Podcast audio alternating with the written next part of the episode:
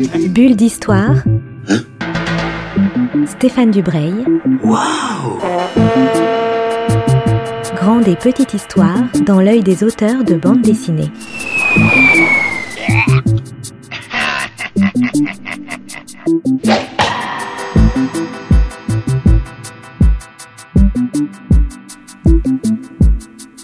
Bonjour à tous, il est 10h30 sur Art District Radio et l'on retrouve Stéphane Dubreuil pour la chronique Bulle d'Histoire. Bonjour Stéphane. Bonjour Julie, ravi de vous rencontrer euh, à nouveau. Ben oui, à nouveau, comme tout. tous les mardis, euh, Voilà, tous les finalement 15 jours. deux en fois par mois, voilà, pour parler de bande dessinée historique. Alors quel est votre invité euh, aujourd'hui Stéphane? Alors c'est quelqu'un que je connais bien, que j'aime beaucoup. C'est gentil, bonjour à tous. un, un- un avantage d'inviter des gens qu'on aime bien. C'est Jean-Pierre Pécaud. Jean-Pierre est un euh, des scénaristes les plus euh, prolixes et les plus importants de la bande dessinée historique. Mais Oui, je ques- suis désolé. que- que- question rituelle, Jean-Pierre, que je pose à tous mes, mes invités. Euh, qui est- qui êtes-vous? Alors je m'appelle Jean-Pierre Pécaud. Je suis scénariste de bande dessinée depuis maintenant une trentaine d'années. euh, après avoir été euh, euh, différentes, euh, différents scénaristes de cinéma, de livres, de livres-jeux. Et au tout début, avoir commencé des études d'histoire que je n'ai jamais fini, après m'être aperçu que pour devenir prof d'histoire, l'important c'était pas trop l'histoire, c'était d'aimer les enfants. Ce qui n'était pas mon cas. Donc j'ai rapidement arrêté. Donc- Bah, surtout pour les enfants, en fait, c'était mieux. Donc je, je disais que vous étiez très, pro- très prolixe, effectivement. Quand on, quand on regarde votre bibliographie, on décompte à peu près hein, 187 albums euh, Aïe, aïe, aïe. différents, c'est- c'est pas mal. Beaucoup de- d'albums... D'aucuns de- disent c'est trop, même. Oh, mais vous continuez. Beaucoup d'albums de fantasy, de science-fiction, beaucoup d'histoires et surtout depuis quelques années, beaucoup d'uchronie. Vous êtes un peu le, le spécialiste du scénario uchronique.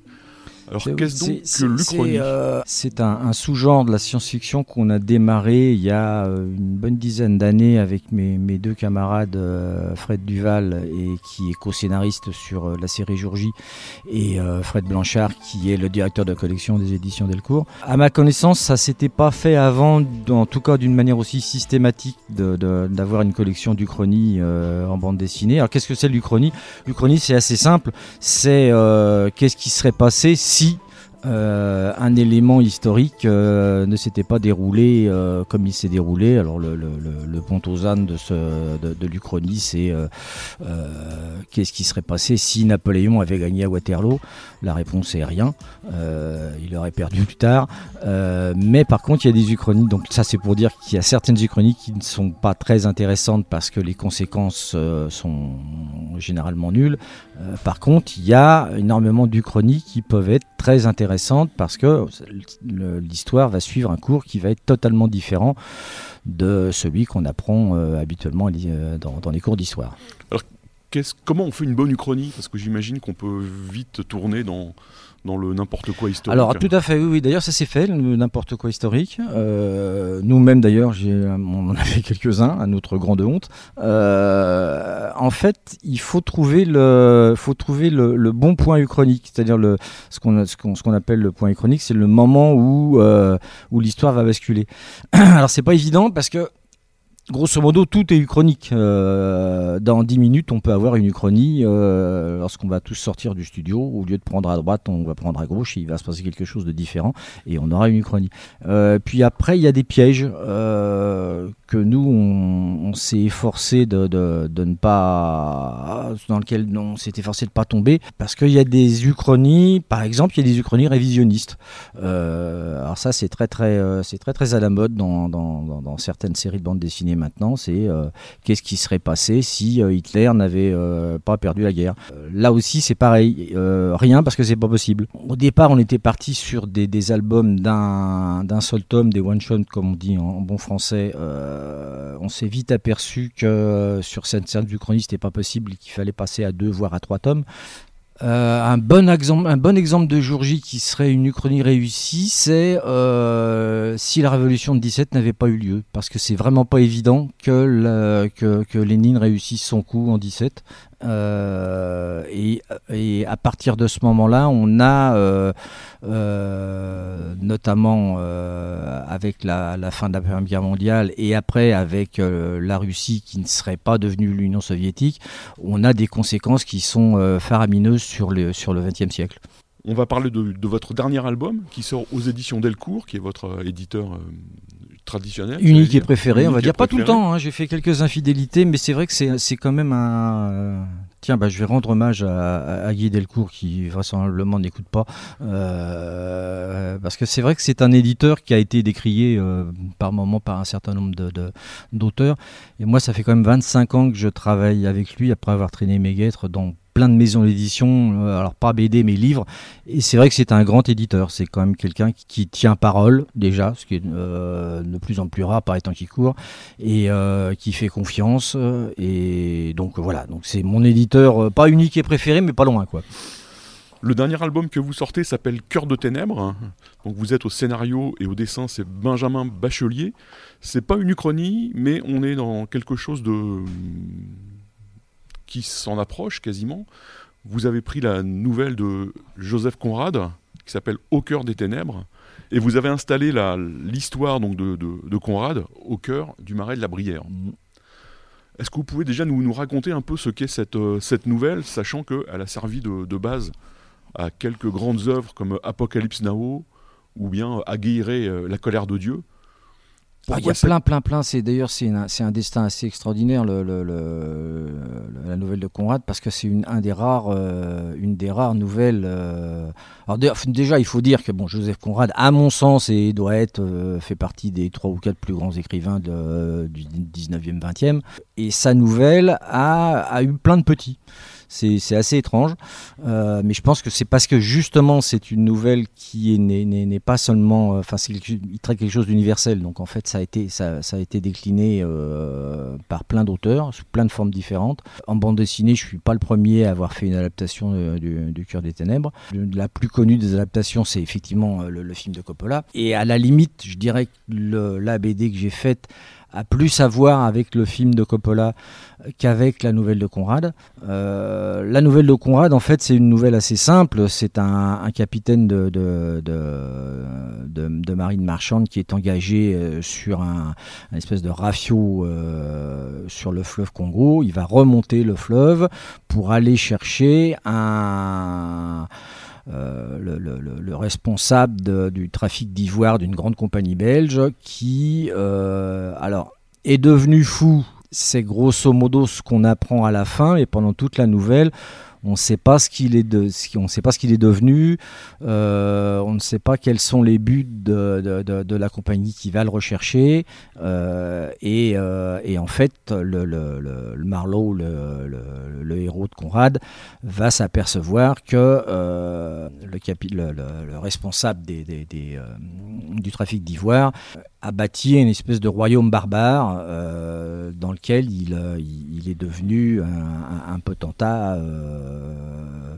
euh, tous les personnages sont ni noirs ni blancs et à la fin on ne sait pas qui a raison, qui a tort. Et alors la, la fin du, de Conrad c'est l'horreur, l'horreur. Les, les, trois mots prononcés par le, le Kurde sont en train de mourir on a, on a tout dit avec, à, propos de cette nouvelle. C'est-à-dire que c'était une dénonciation du colonialisme, que c'était une, euh, une, étude sur la folie, que c'était euh, voilà, c'était plein de choses. L'album que vous avez écrit et, publié se passe pas en Afrique donc se passe en Vendée, pendant les guerres de Vendée À la fin des, guerres de, Vendée, À la fin des guerres de Vendée. Pourquoi avoir choisi cette, euh, cette période? Est-ce que c'est parce que c'est une période extrêmement euh, Alors ça, c'est, C'est une suite de concours de circonstances, ce bouquin assez étrange, puisque moi, c'est euh, c'est un peu ce qu'on appelle, alors un terme que je déteste, mais enfin, il n'y en a pas d'autre, c'est de la nouvelle BD ou du roman graphique. Enfin bon, je trouve que ça, c'est une plaisanterie. Euh, c'est, mais en tout cas, c'est un style de BD que moi, je fais assez peu. Et là, c'est vrai que c'est une rencontre de moi-même, je ne serais pas parti là-dedans du tout. C'est Fred Blanchard, donc le directeur de collection de Delcourt, qui est aussi un ami de 25 ans qui connaît euh, Benjamin Bachelier, qui est euh, lui nantais, Donc on, commence à avoir un, on commence à avoir un lien qui m'a proposé il y a maintenant plus de deux ans de voir si jamais je, pouvais trouver une histoire qui serait racontée, qui serait dessinée par, par Benjamin. Pour dire la chose comme elles sont, moi j'étais pas très chaud parce que c'est vrai que c'est une façon de raconter, d'écrire un scénario euh, que je ne connaissais pas. C'est un dessin qui est très très particulier, très graphique, euh, voilà. Et je me demandais effectivement si euh, c'était une bonne idée. à partir de là, moi j'ai cherché un peu, puisque un peu en matière de plaisanterie, Benjamin avait dit moi j'aimerais bien écrire quelque chose qui a un rapport avec le, le pays où j'habite, c'est-à-dire le pays nantais, grosso modo. Et donc effectivement, je suis assez rapidement tombé sur, euh, sur la Révolution et sur les guerres de Vendée, puisque c'était quand même l'épicentre de, cet épisode, et sur euh, un endroit que je connaissais pas, c'est ces fameux marais en fait qui sont en face de, Saint-Nazaire, qui sont immenses. C'est vraiment une, une étendue euh, fabuleuse qui va de la mer à quasiment aux portes de, Nantes et qui à l'époque était quasiment inexploité. C'était c'était vraiment une jungle. Il y a quelques habitants et on a eu, euh, après m'être lu quelques bouquins, il, y a, y a eu effectivement des, des chouans et des, et des troupes blanches qui se, sont, qui se sont carapatés dans les marais après les défaites contre les Bleus. Et là, je commençais à avoir une, je commençais à avoir une base. Et puis après, ben, euh, Conrad, il s'est vite imposé, mais c'est vrai que moi, Conrad s'impose à peu près sur un bouquin sur deux quand je. Donc euh, voilà. Euh, et l'idée de faire remonter un bleu, donc un, soldat républicain, à la recherche d'un d'un officier républicain devenu fou et, et, bâtissant une espèce de royaume barbare à l'intérieur de ces marais, ben voilà, on avait la trame d'Au cœur de ténèbres et on avait la, on avait la trame du bouquin. Parce que les marais que vous décrivez, c'est vraiment un endroit très sauvage. Il y a des espèces d'enfants perdus qui vivent là. Il y a des. Ah, c'était extrêmement sauvage. Des gens qui apparaissent. Ça l'est toujours d'ailleurs. Qui sortent de l'eau. Enfin, c'est euh, très étonnant. Comme oui, non, non, c'était. euh, Il y a plusieurs bouquins qui sont sortis sur les, les, les, enchantements de ces marais. Et, euh, et c'est vrai que c'est. il faudrait que j'y aille un jour d'ailleurs, parce que j'ai jamais foutu les pieds. mais c'est vrai que c'est ça a l'air d'être un endroit assez féerique, assez magique, assez, assez étrange, avec effectivement, on ne sait pas où s'arrête l'eau, où commence la avec de la brume, avec euh, des choses comme ça, et avec très peu de population, c'est-à-dire que les gens vivent sur des îlots. Il y a deux, trois îlots qui forment des villages maintenant qui sont reliés à, des routes, mais de manière très récente. Et à l'époque, c'était euh, c'était la lune, quoi. Mais ça, le dessin de Benjamin Bachelier le rend, euh, le rend très très bien, justement. Il est, il est parfaitement adapté à cette ambiance un peu lunaire, un peu crépusculaire. Alors voilà, c'est ça, c'est justement là où moi j'ai eu une très heureuse surprise, c'est que je ne savais pas du tout comment Benjamin allait euh, travailler cette, euh, cette ambiance-là, qui est très particulière, effectivement. Euh, donc lui est parti sur du noir et blanc avec quelques taches de couleur de temps en temps, et c'est vrai que le résultat était époustouflant. Moi, quand j'ai vu les, les, premières pages, j'étais vraiment sur le cul, parce que je ne m'attendais pas à ça. Et, et, il est exactement dans l'ambiance à la fois de la nouvelle de Conrad et, de du lieu en question, donc euh, près de Nantes. Il y a un personnage très étonnant, qu'on ne s'attend pas à trouver là, c'est l'Indien qui accompagne cet officier qui part donc sur le marais à la recherche du capitaine Sherb, alors là, il y a effectivement. Euh, que vient faire un Indien dans cette affaire Alors parce qu'il y avait des Indiens dans cette affaire en fait. Euh, c'est-à-dire qu'à partir du moment euh, où, on a décidé de la trame, j'ai commencé un peu à me documenter et à lire ce que je pouvais trouver sur, sur les guerres de Vendée, sur surtout la fin des guerres de Vendée, qui sont la guerre de Vendée en tant que telle est une guerre civile déjà atroce en soi, mais mais voilà la fin des guerres de la fin de la guerre de Vendée. Certains emploient le terme de génocide je ne sais pas parce qu'il faut, faire attention avec les mots, mais en tout cas c'est quelque chose de euh, tout à fait atroce, absolument pas nécessaire et où les massacres sont, euh, légion. Dans, les personnages qui sont, euh, qui partie prenante dans cette, guerre, il y a à ma grande surprise